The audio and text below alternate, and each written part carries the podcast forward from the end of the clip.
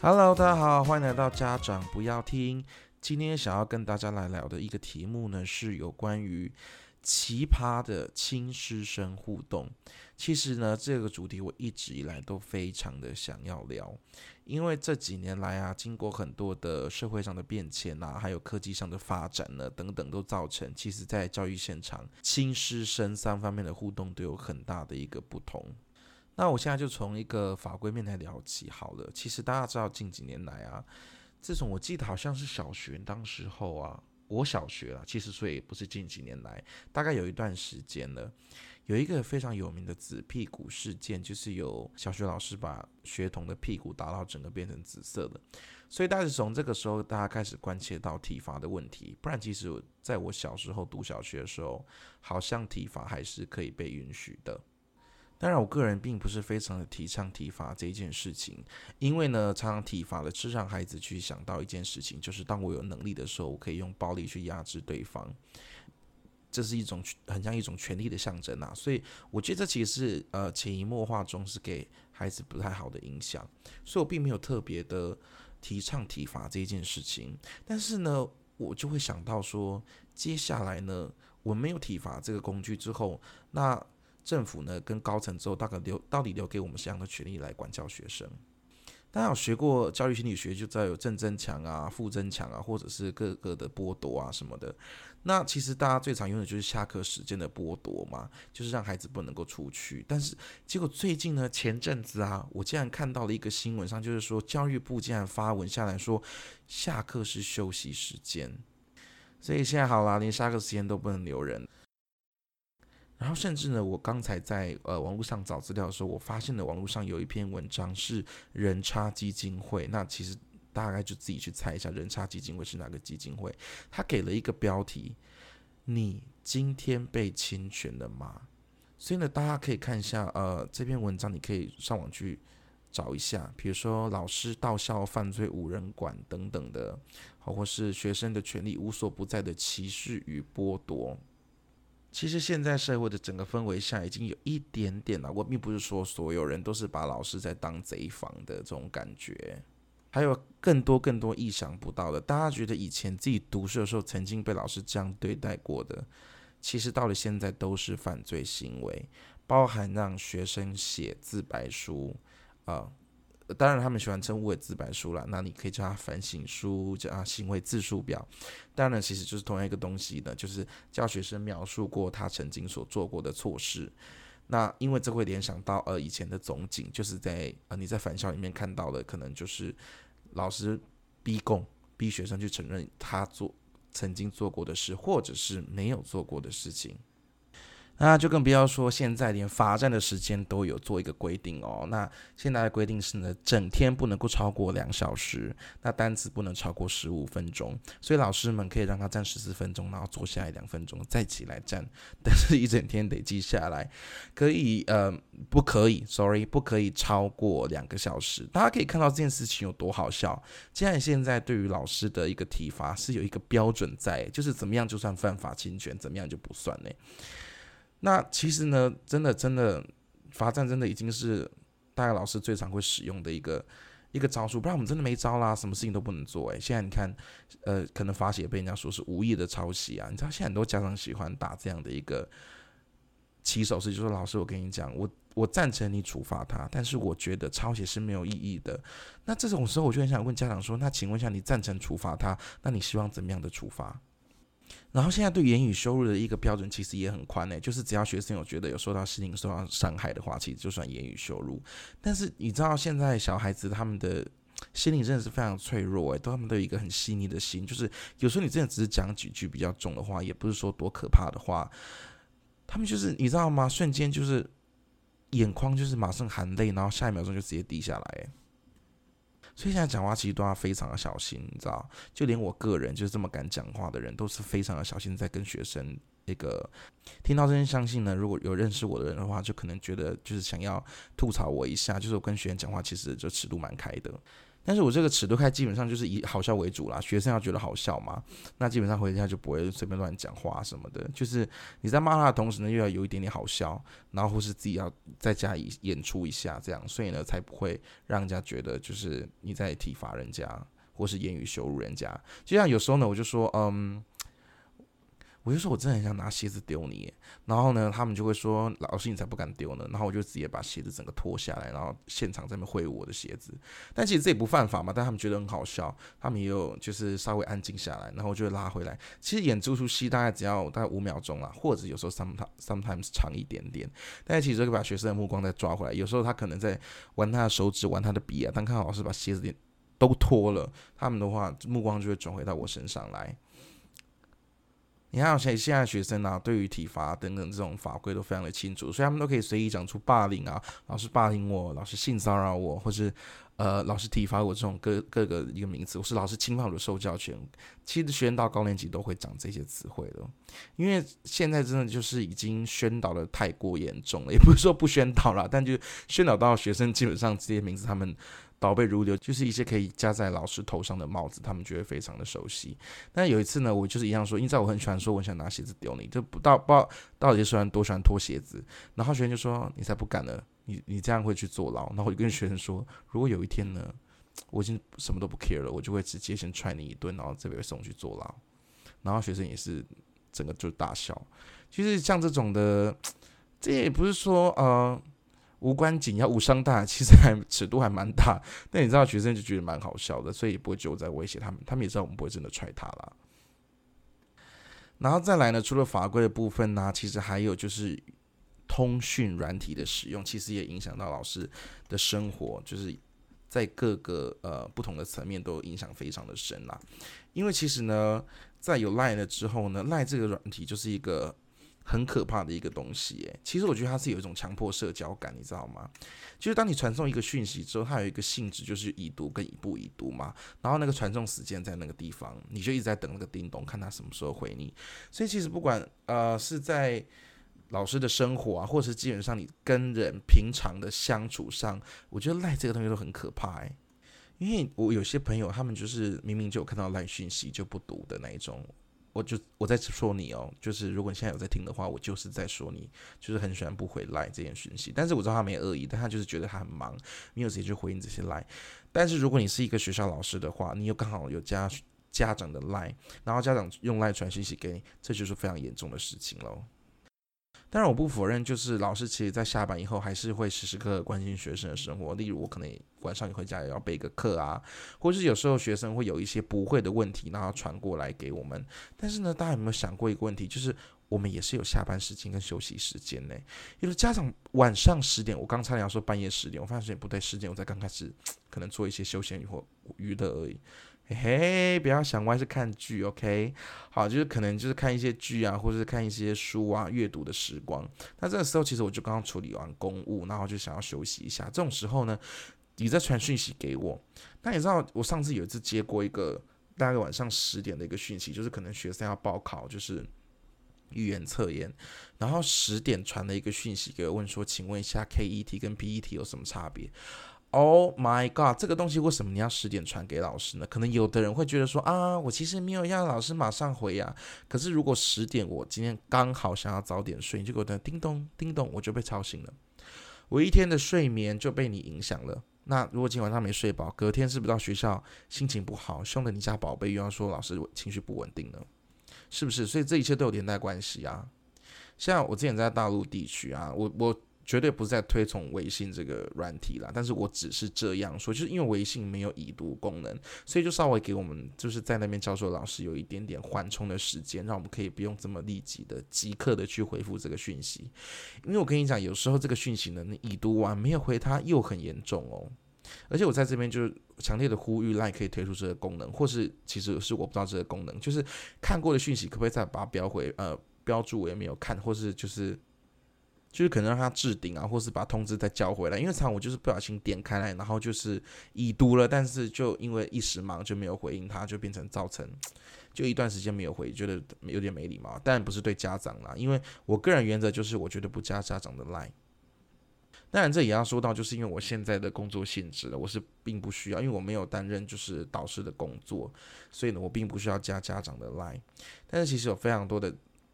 有非常多的家长就是会希望老师能够加他们来，或者加入他们班群，就是能够有任何的消息能够及时的沟通。那我就会觉得说，Oh my God，其实班群这个是听起来是很 OK，对不对？但是各位小朋友们听清楚，班群是一个很可怕的东西。为什么呢？因为班群就是一个很容易吵架起来的地方，就是可能你在中间在布达一些事情的时候，突然就会有人蹦出一句说。老师，今天我我家宝贝在学校啊，跟某某某打架了。老师，你怎么没有处理？然后这时候全班的家长都知道你们两个小孩子有冲突，然后呢，就还会私信说，圈圈圈的家长。你现在要给我一个交代，然后就在整个群组里面，然后瞬间就会变得非常无敌的尴尬。所以常常呢，就是班群就成为一个家长可以吵架的一个空间，那这会让老师非常的尴尬。因为你知道，基于就是呃学校老师的立场，我们都是不希望家长们就是私底下啦，就是在学校发生什么纷争，我们就在学校处理。他们私底下处理，常常让事情就是 我不是要。刻意就是批评他们，但是常常让事情变得会更复杂一点点，因为常常牵扯到大人的事情，好一些事情都变得不一样。有时候可能呃，学生在学校啊，就算是赏了对方一巴掌，可能隔天来学校还是好玩伴，嘿嘿笑一笑就没事了。可是当进了家长的心里之后，就觉得哇，Oh my god，我们梁子结下喽。你儿子今天赏我女儿一巴掌，我跟你讲，明天我绝对需要再赏他一巴掌。就是你知道吗？当然不是我真的遇过有赏巴掌这种事情，我只是随便举个例子，就是你懂吗？给他们一个环境，然后让全班一起吵架。那甚至有时候更严重的就是说，哎，你们有没有觉得啊？哈，最近我们班的数学啊，还是哪一科啊，怎么都没有进步啊？好，怎么都不 OK？就是变成一个公审的地方。其实，所以这就是让群主会变成有一点点可怕的一个地方啦。所以呢，你说导师要不要加入班群呢？嗯，我必须说，其实有时候加入会好一点，因为有时候你可以及时的去遏制一些像这样的状况发生。但是我必须说。常常会让事情变得很复杂啦，所以因为我现在就是都是担任客人的一个角色，所以我能够不加学生家长的赖我就不加，但是我会说我会让你方式联络到我，例如 email 啊，例如可以打学校分机啊，好，甚至我可以给他我的手机，我都 OK。我觉得有的老师哈很特别，他会喜欢用文字的方式来来传达讯息，但是这个有一个很可怕的事情哦，就是文字这件事情呢，比电话来说呢。这件事情是他可以截图来过作为未来的使用，所以这个事情都非常的小心。就是在传讯息的时候呢，尽量都以中性的字眼来表达。这些在这边也推荐大家一个好软好软体啦，就是叫 Line Q，就是 Line Q 可以一次发表所有的讯息给家长们。就这样，只要将你这个 Line Q 的讯息，他能够私讯你，他也可以接收到你统一的公布讯息。但是呢，他不会提供家长一个空间可以闲聊，当然他们要自己加，就他们自己的事情啦。所以老师可以用 Line Q 这个东西来，来就是布达你想要布达的事情，所以这也是蛮方便的。不过说了这么多啊，前面这些都是一些呃大环境的一些影响啊，其实就要回归到我本身呢，在我教学的时的这。这一段时间以来，有没有遇到一些非常特别的一些学生跟他们的行为啊？但一定是有的啊，哈。所以呢，我今天今天要来讲几个故事，就是之前我在呃大陆任教的时候一些家长的故事。那我要跟大家就是把就是 background 的一个介绍一下，就是其实呢，大陆的教育环境相对来说是比台湾更加保守、更传统的。所以其实呢，呃，家长对于老师的相对来说的一个。恭敬程度是比较高的啦，但是其实还是遇到一些非常特别的家长，也不是说他们特别，我只能说是两岸的一个文化不同。我相处下来，我觉得大陆的家长讲话都非常的直接，但是同时间你也可以非常的直接跟他讲话，因为这就是他们沟通的方式。如果大家去就是大陆的餐厅吃过饭，就会知道他们直接叫服务生都是他们服务员，就是哎服务员服务员，就是。来来双筷子吧，就这种非常这么直接的口气，他们不像台湾人会这样说啊，先生不好意思，我需要一双筷子。他们觉得台湾人讲话就是太 wordy，就是听不到重点，他们喜欢讲讲重点就好。所以呢，今天这个这个妈妈呢，好，我现在讲这个学生 A 的故事哈。学生 A 我们就代称他为学生 A，因为我想不出更好的名字，我们就直接化名学生 A。OK，好，学生 A 他今天就是一个，我说学生 A 他是一个非常聪明的学生哦。但是他就是你知道，我们最喜欢骂学生，就是他把聪明用错地方。然后他妈妈其实也是一个，我该说他有在管吗？反正他就是想到说他会想要关心一下。大家知道，就是有时候都三分钟热度啦。他其实有一次他妈就突然写了一个联络簿上写说，为什么英文都没有作业，或是英文作业太少，老师每天都要派抄写单字的作业。那基本上我看到这个地方，其实就有一点点傻眼，因为我的作业其实，在呃当个巡台来说，大概是。还算 OK，中间适中，有人比我少，有人比我多，但是我就处于中间，所以我的作业并不算特别少，而且每天一定都有作业，因为我当时去的时候其实就有交代，每天都要有作业，就是你一定要放东西在你的那个作业栏。因为其实呢，在很多私立学校都有一个东西叫做联络单，或是有不同的称法啦，反正就是会把学生一整周的作业啊，跟上课会上的内容都放在这个单子上，然后贴在联络簿上，所以学生就不用写联络本了。反正就是私立学校独有的一个文化啦，就是不会让学生抄到联络簿。那我们其实就不予置评，因为其实这这其实对于呃。呃，课业繁重的私立学校来说，因为大大家都知道，其实私立学校的课通常会比较多，而且东西会排比较满，那有非常多东西需要联络，那其实让小孩子操常常会 miss 掉一些重要讯息，那家长不知道，所以刚刚就有老师打好。那所以，我基本上每个礼拜都一定会给学生准时给学生联络单，然后上面就有下一个礼拜要上的课跟呃上面的一些作业，所以基本上可以看到每个礼拜都是有作业的。那其实我就上面回复说啊，妈妈，如果你希望给他多一点作业，你可以自己再让他在家练习啊等等的。那其实过一阵子他就没有回了，我想说是嗯就没有事了，但殊不知呢，过了一阵子之后，他竟然又在。做了一样的举动，他就问说：“为什么呃这个学生 A 啊，他什么呃现在进进式都不会啊，或者现在什么事都不会？老师有在上课吗？”然后我整个就已经就是一个傻眼到不行诶，我就问他呃，我就想说老师没有在上课，不然我上课在唱歌或是跳舞吗？然后我说你怎么会用这样的问法呢？所以我当天我就直接打电话给他，然后呢，他妈妈一劈头就问说：“老师啊，就是他就是一样，而且非常的也非常的直接跟秀老师哦，我这小孩啊，什么什么什么都不会啊，然后回来都说怎样，然后都不会啊啊，然后看的那个单子也记不得啊。老师，请问您上课的时候大家都在上些什么东西？他到底上课的时候有没有认真？然后就非常直接而且非常冷静跟他妈说：妈妈上课不认真，一点也不认真。”然后妈妈也是有点小傻眼，想说：“哎，老师怎么会直接跟这样跟他讲？可能想多加以修饰一下。”我跟他说：“我他常常被我叫站起来之后，还是跟继续呃跟旁边人继续玩，或是聊天，或是发呆。总之，他没有在认真的上课啦。”我就说，那妈妈，如果你想要 extra 的练习，我可以再多印几份给你。然后，所以我就印了很多张单子给他，叫他回家写。但是你知道吗？其实小孩在完成他本身的作业就有问题，他妈还希望给他额外的作业。我就跟他妈妈说，其实把他现在的作业好好的写完，其实应该练习这样就够了。好，反正这妈呢，还不是不仅仅一次是这样。那因为其实，在呃前一个学校呢，我。呃，是科任老师，然后我的科任班有四个班，总共加起来大概有。将近一百多个至两百个学生，那我每一周大概就是要批改这么多的联络簿，听起来很 crazy 吧？因为他们觉得英文功课是很重的一个科目，所以也必须要联络簿。那我就觉得 OK 啊，那我其实就是看一看家长有没有回应什么东西，然后盖一个章而已。所以有时候呢，大家知道两百作业点两百本的本子点下来，其实是还蛮累的。那这个学生就学生 A 同一位哦，就前面什么东西都不会，那还还拿练习回家写的这一位，他就常常喜欢钻漏洞，所以他妈妈就是依然是觉得是没有作业的。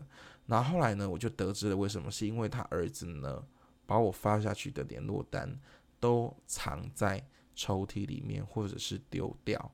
或是做什么事情，反正就不见，他都没有贴上去，所以他妈妈就一直觉得我都没有上新的课，然后我就打电话问他妈妈说：“妈妈，我都有给他联络单。”他说：“啊，我都不知道，因为上面都没有贴啊。”我想说：“啊，妈妈，你看得懂数字吗？你儿子上一张联络单是三个礼拜以前的哦，当然没有这样讲，这是 O S 啦。我要说他上一张那张贴的是三个礼拜以前的哦，那天的确没有作业，因为那个时候刚开学。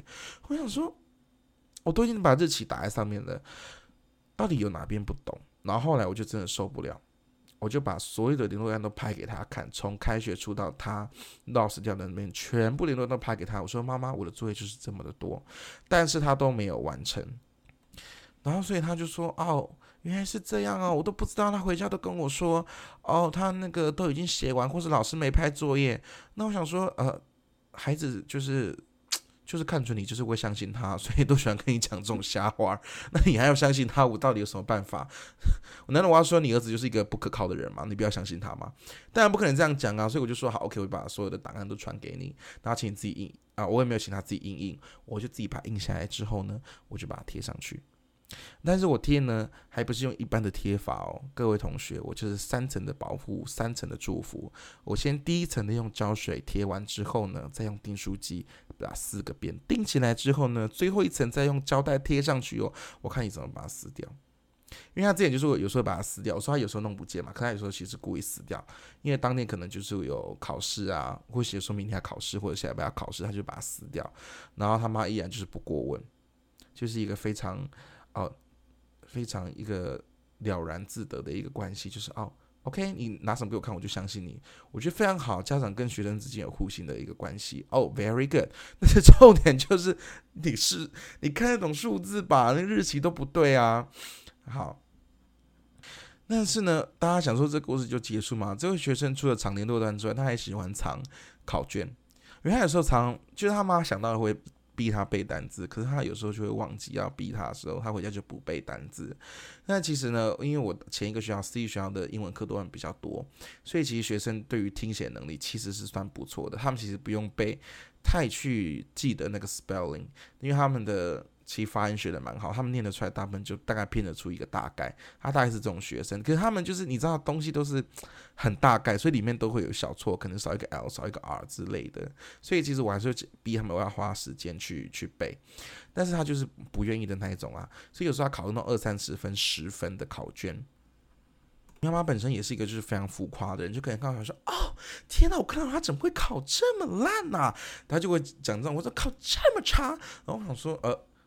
其实他考算好的，他看到七十几分的话，他说啊：“为什么考这么差？”但是我心中想说，其实以你小孩说考七十其实 OK，但我当然没有直接讲出来，因为他真的不背单词啊。然后考个十分、二十分的，所以呢，比如说考到七十分，我我其实就觉得 OK 啊。然后有一次我记得很清楚，他考了十五分，所以当天我就知道他有这种习惯之后呢。反正我只要知道他有这个习惯之后呢，只要是所有的东西，我都在上课的时间、上学时间，我只要一有空就把全部东西都拍，那啪啪啪五六张照片传给他妈。因为我就是觉得说，妈妈，你有时间每天在那边催我，所以啊，我问我说，为什么东西都没有给你看？为什么你不去问你的小孩呢？好，既然你喜欢这么喜欢跟我聊天，这么喜欢跟我互通呃讯息的话，OK，我就让你看个够。我只要每天有任何东西发布的 考卷、作业、联络单，我都一律马上在学校上个时间就拍给他说，妈妈这今天的作业，请你回家盯他写。妈妈这他今天考了考卷，请你回家盯他订正。所以到后来，他妈妈其实就是啊，谢谢老师，有一点点不敢再继续传东西给我。好，反正这一次呢，我就传了这张十五分的考卷给他，已经看到在学校他考完十五分，我们立马拍照传给他妈。结果殊不知回到家。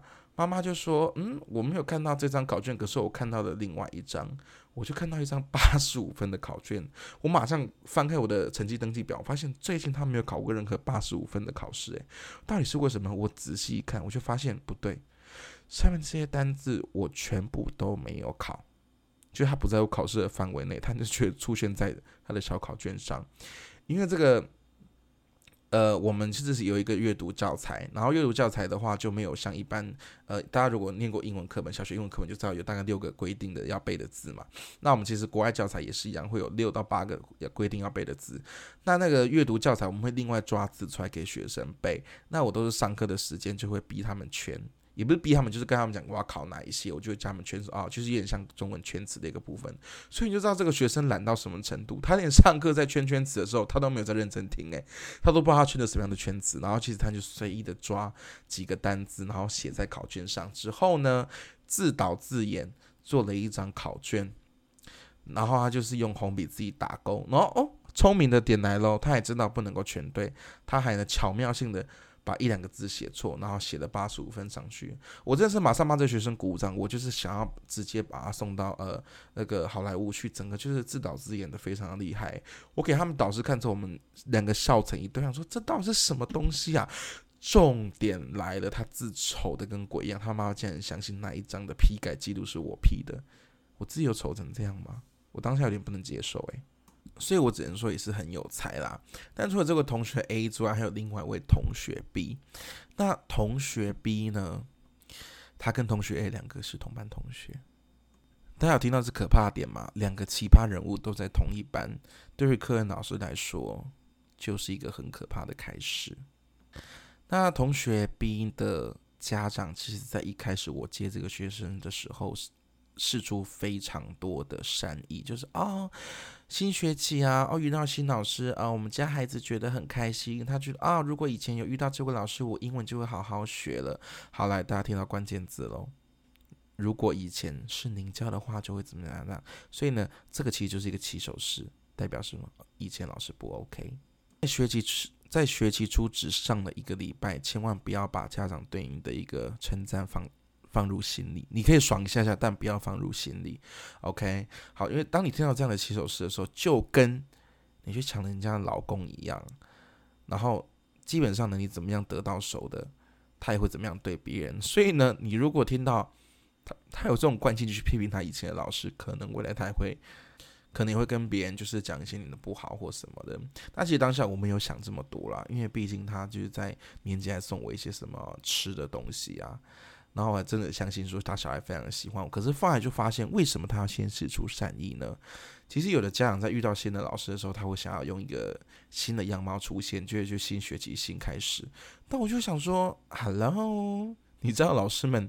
在同一个地方工作，我们多半多少会打听一下。诶，也不是说要把你小孩子贴标签或什么，但是我们多少会去问一下，有没有一些小孩子的状况是需要注意的，就是可能需要特别的关注一下。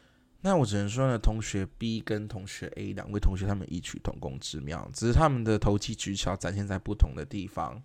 像呃，同学 A 就喜欢掩盖老师不达的任何消息，这样。那同学 B 基本上呢，就是会把所有的作业都弄不见。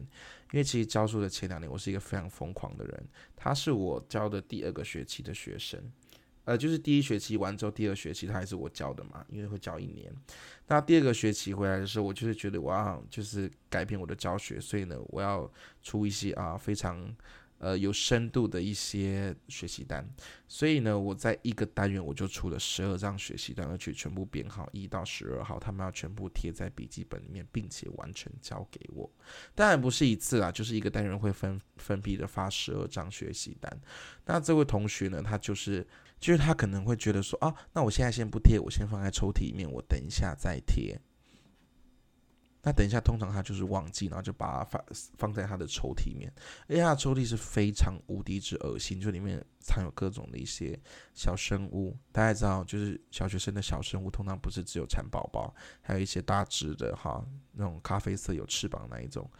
好，他们就喜欢放一些零食在里面啊，然后等到那些。小生物来呀什么的，所以整个抽屉非常恶心跟脏乱。然后考卷都是一张，你再问他说你的什么什么东西在哪边，你就看他挖出一整堆纸球，其实已经有烂的纸，然后这边挖找那些很烂的纸，然后从里面找出东西，然后拿出来，然后再压平给你。他有画面吗？就非常的恶心，就对了。但十二十二号，我后来发现真的是有点太疯了，十二张学，但是因为你知道有一些乖乖宝贝们，就是能够给把东西做好交给我，所以我就会。觉得说大家应该都 OK，就是很疯狂啦。然后他基本上呢，就是会，比如说一二三四五，他就弄丢三跟五或什么的。我就说你去给我找出来，不然就用手复制一张给我。这是我的呃一个铁律，就是说如果你东西弄不见了，你一定要提早先跟我讲，不然等到你让我发现你就是给我用手抄。你提早跟我讲，我都会去帮你印或者什么的。只要你提早有发现，表示你有在意这件事情。但他基本上就是完全不在意的那一种，所以我就跟他说你要用手。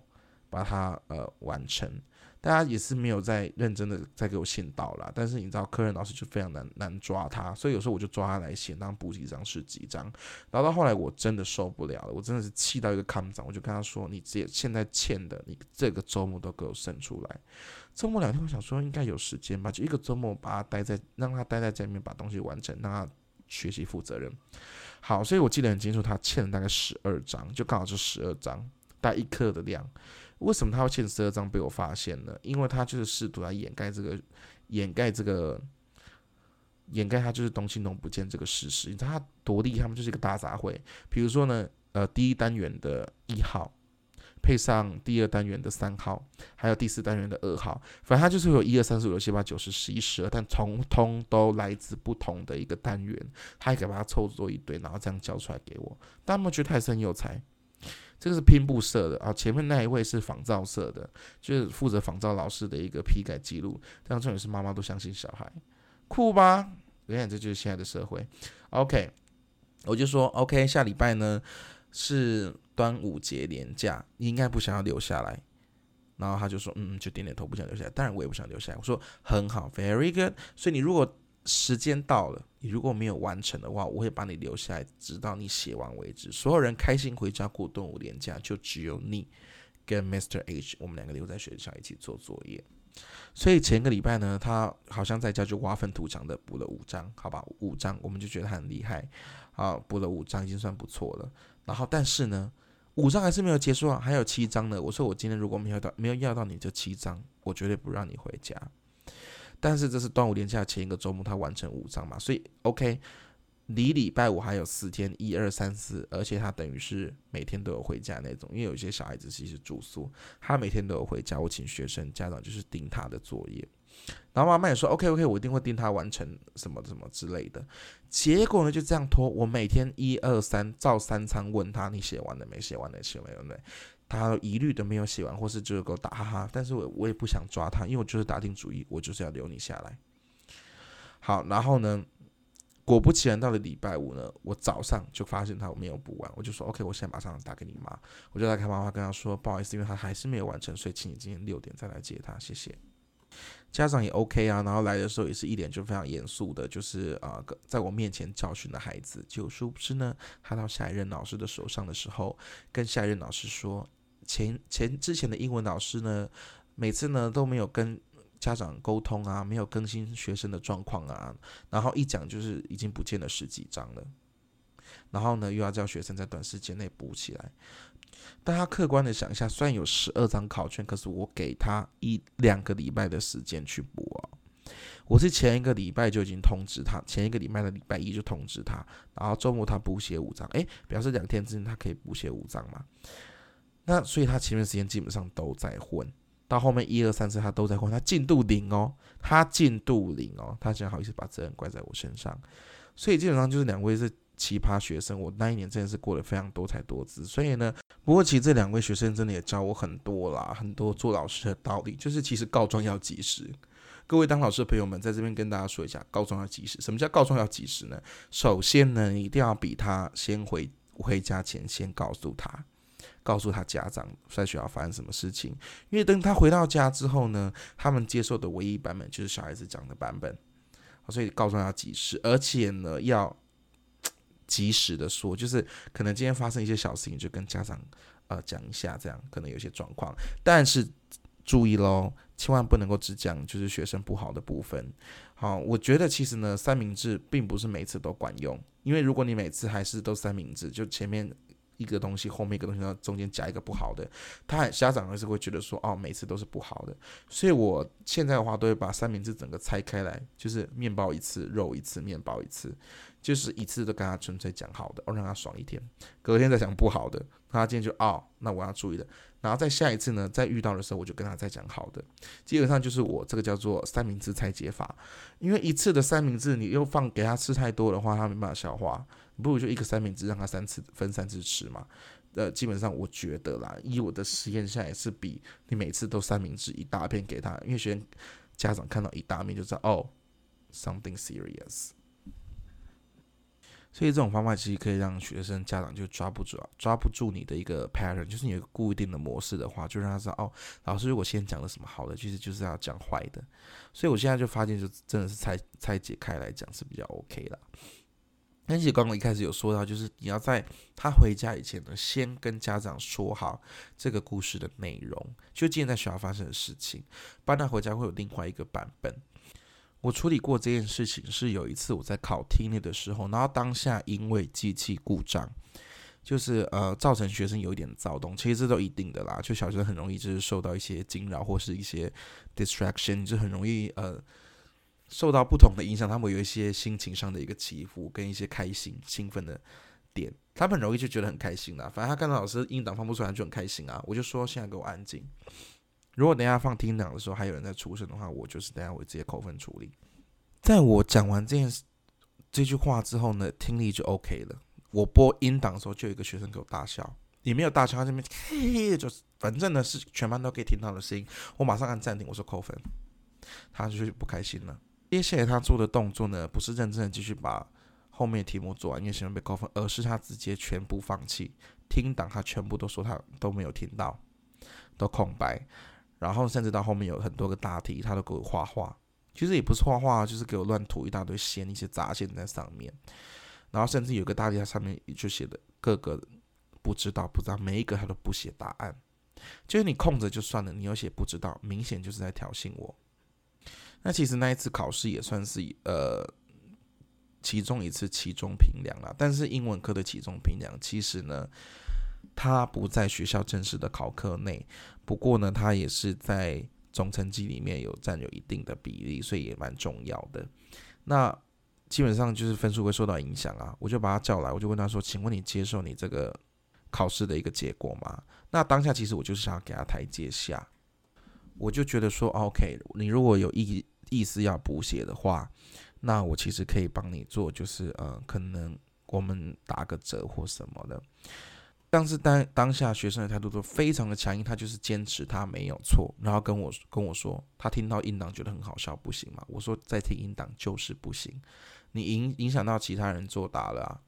这在任何呃大型的听力考试都是不被允许的。你怎么觉得你可以做这件事情？反正他就是坚持不认错，他觉得他没有问题。然后我当下也打电话跟他妈妈直接跟他讲了这个状况，结果殊不知呢，隔天呢他妈妈又打了第二通电话，因为第一通打去的时候他都听到这样的状况等等的，我就跟他说我要怎么处理的嘛。然后他隔天了之后呢，妈妈又打了一通电话跟我说，他儿子说。他是因为在考试的时候说听到呃有人在讲笑话，所以才笑的。我就跟妈妈说：“哦，是这样吗？”可是他今天早上中午的时候跟我说，呃，昨天早上中午的时候跟我说，是因为他听到音档觉得很好笑，所以他才笑的哦。妈妈，你要不要再确认一下？然后他就说：“OK，好，那我再确认一下。”我问他，问完他这个问题之后，他有就再也没有在这件事情，就是他，呃，在考试听听的时候笑的这个原因大做文章。基本上他就不敢再讲这件事情了，因为他就是自知理亏嘛。就是你先是做了违规的行为，然后又试图要前后说法不一，被我点出来嘛。所以后来就提到更多的行为是哦，其他同学他也怎样怎样怎样嘛。其实就是很像在路上在拦那种。经常把一个拦下来说：“哎，隔壁也没戴安全帽啊，隔壁超速，你怎么不抓他？就是一样的路线嘛。其实监考老师后面并没有，后面第三只眼是看不到的，他们第三只眼是拿来棒赛的，好吗？拜托，怎么可以看到别人在干嘛？所以有时候呢，其实会没办法观察到所有学生在干嘛，但是我尽力嘛。但是因为这些学生就是有时候故意会啊，可能橡皮擦丢下去，因为我说呃不。”不要乱丢橡皮擦，或者是呃橡皮擦掉下去不要捡，我帮你捡，可能就是好玩，或者他们觉得怎么样，就是橡皮擦一直乱掉，他就说哦他在故意玩橡皮擦。我们认真讲啦，如果是大考，你是没有乱丢橡皮擦，应该是 maybe 有权利可以把人请出去，因为觉得影响考试。但是这是学校内的期中考的话，基本上你抓不到他任何就是作弊的一个痕迹啊，你没办法做任何的处理。然后再者呢，他竟然因为我让他说补写他空白的。